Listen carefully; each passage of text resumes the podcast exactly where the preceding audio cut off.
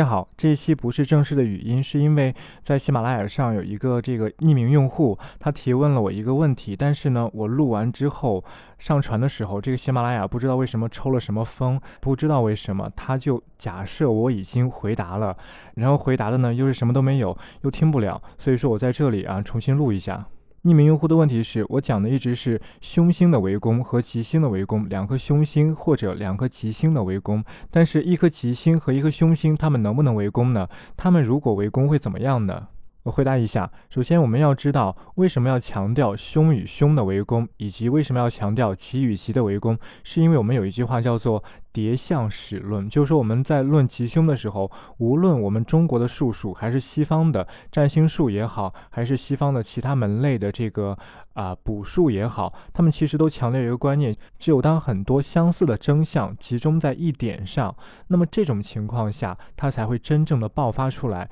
如果说这个星盘上只有单一的凶相，那么我们不论凶；如果说只有单一的吉相，我们也不论吉。只有当两个、三个。甚至四个、五个、六个啊，非常非常多的凶相集中在一起，我们才会论凶，我们才会认为这种凶相一定会爆发，而且力量会随着它凶相的集中程度的爆发，而且会随着它凶相的集中程度的积累越来越严重。那么对于吉象也是如此，所以说我在想围攻的时候，主要是提火土围攻以及金木的护卫，原因就在这里，因为火土是两颗凶星，它们在一起，它们就是凶相互叠，而金木是两颗吉星，它们在一起是吉相互叠。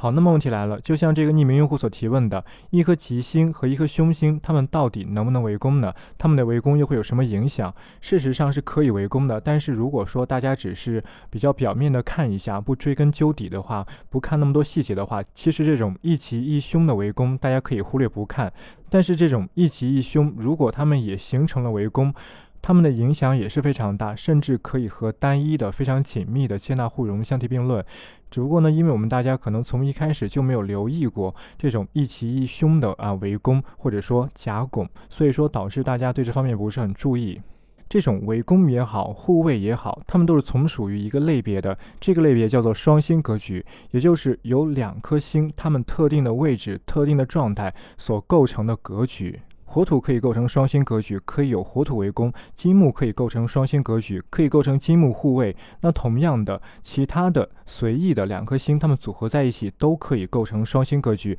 我举例子啊，比如说金火，那么金火如果满足像围攻那样的条件，他们同时围了一颗星的话，这个时候我们就可以直接说，这个人他的情欲。他在感情上非常的投入，他很容易啊被感情拖累。当然，这里我说的意思是比较委婉的，大家可以延伸一下我说的意思啊。因为在古典占星中，金火这种搭配就是典型的性欲、爱情。我们知道性欲是人的一个先天的要求，先天的一个渴望，是生理上的一个渴望。而爱情呢，啊，无论怎么说，世俗意义上的爱情，它都是和这种性欲是围绕着来的，它是缠绕在一起的。当然，爱情是更高的层面，它融合了其他的啊各方面的因素，它才能够从生理性的欲望演变成真正的爱情。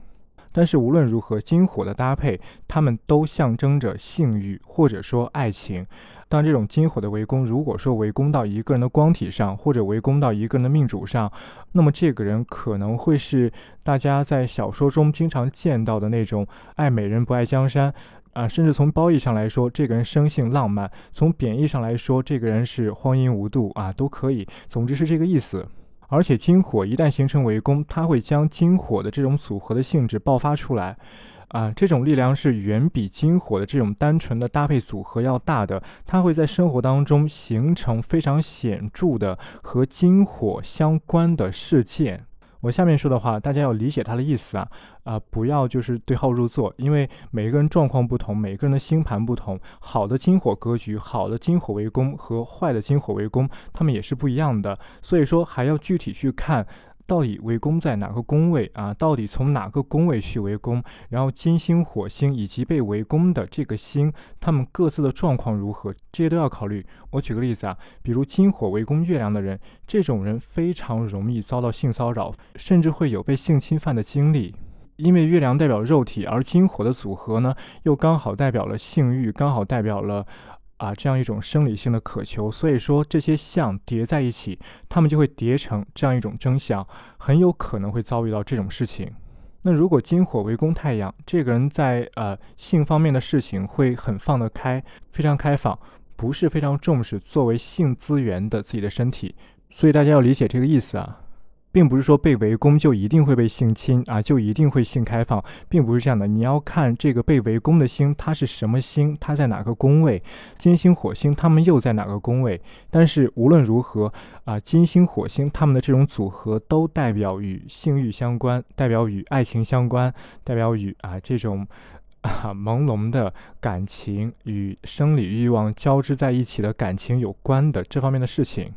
好，刚才是金火，下面一个是水火。那么水火这种结构呢？水火去围攻一颗星，这颗星所代表的那个领域会非常容易遭遇诉讼、官非、口舌、舆论压力、唇枪舌剑。总之呢，水火去围攻一个人，大家就可以简单理解为，在这个人的生命中很容易出现官非、官司。因为水火这种真相就是口舌啊，就是辩论，像这样的东西。那辩论往那辩论往上说对簿公堂，这也是一种辩论，对吧？那往低了说，往世俗去说，那在邻里之间啊，这个啊展开很多骂战，街头的 啊这个街头的大妈大姐，这个互相之间谩骂，这也是一种水火的象征。总之呢，水火为攻等于官司的风险以及唇枪舌剑、舆论压力。那么继续啊，比如火木这种格局是很有意思的。这种格局，如果说火木去围攻一颗光体，围攻命主的话，这个人如果他的整个格局上不去的话，他会很喜欢像传销这些东西，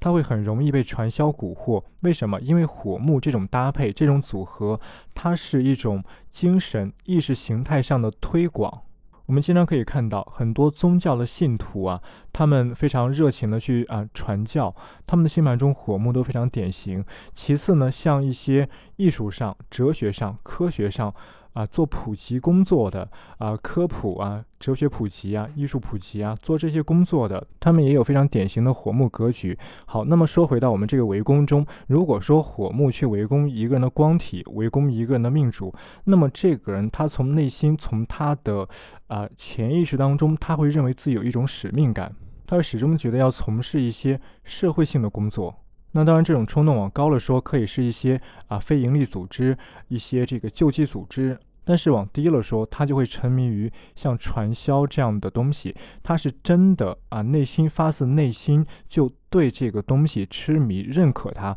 而并不是说被骗进去的。因为这个人整个的气质，他就倾向于这种东西。所以火木的围攻在我们现在这个社会当中，因为我们大家普遍都不是说地位多高的人，那么对于我们生活当中呢，一般而言就是代表着和传销、成功学、创业、打鸡血相关的东西。好，最后再举好，最后再举个例子，金木。那金木这种组合呢，它典型就是一种大玩家。他会非常喜欢能够带给自己享受的东西。那么，如果当金木去围攻光体的话，他会为了这种享受而铤而走险，做一些事情，不顾一切的做一些事情。金木是为了让自己舒服，他也并不是说多在乎让自己舒服的这个人这个东西，他只是说喜欢，就是摆脱不掉，就像上瘾一样。所以呢，很多时候金木去围攻，我们往往会理解成一种啊上瘾的特征。好，就先说到这儿。我刚才说的这些呢，啊，我只是说暗示了一些，因为有很多东西、很多事情不适合公开的说出来。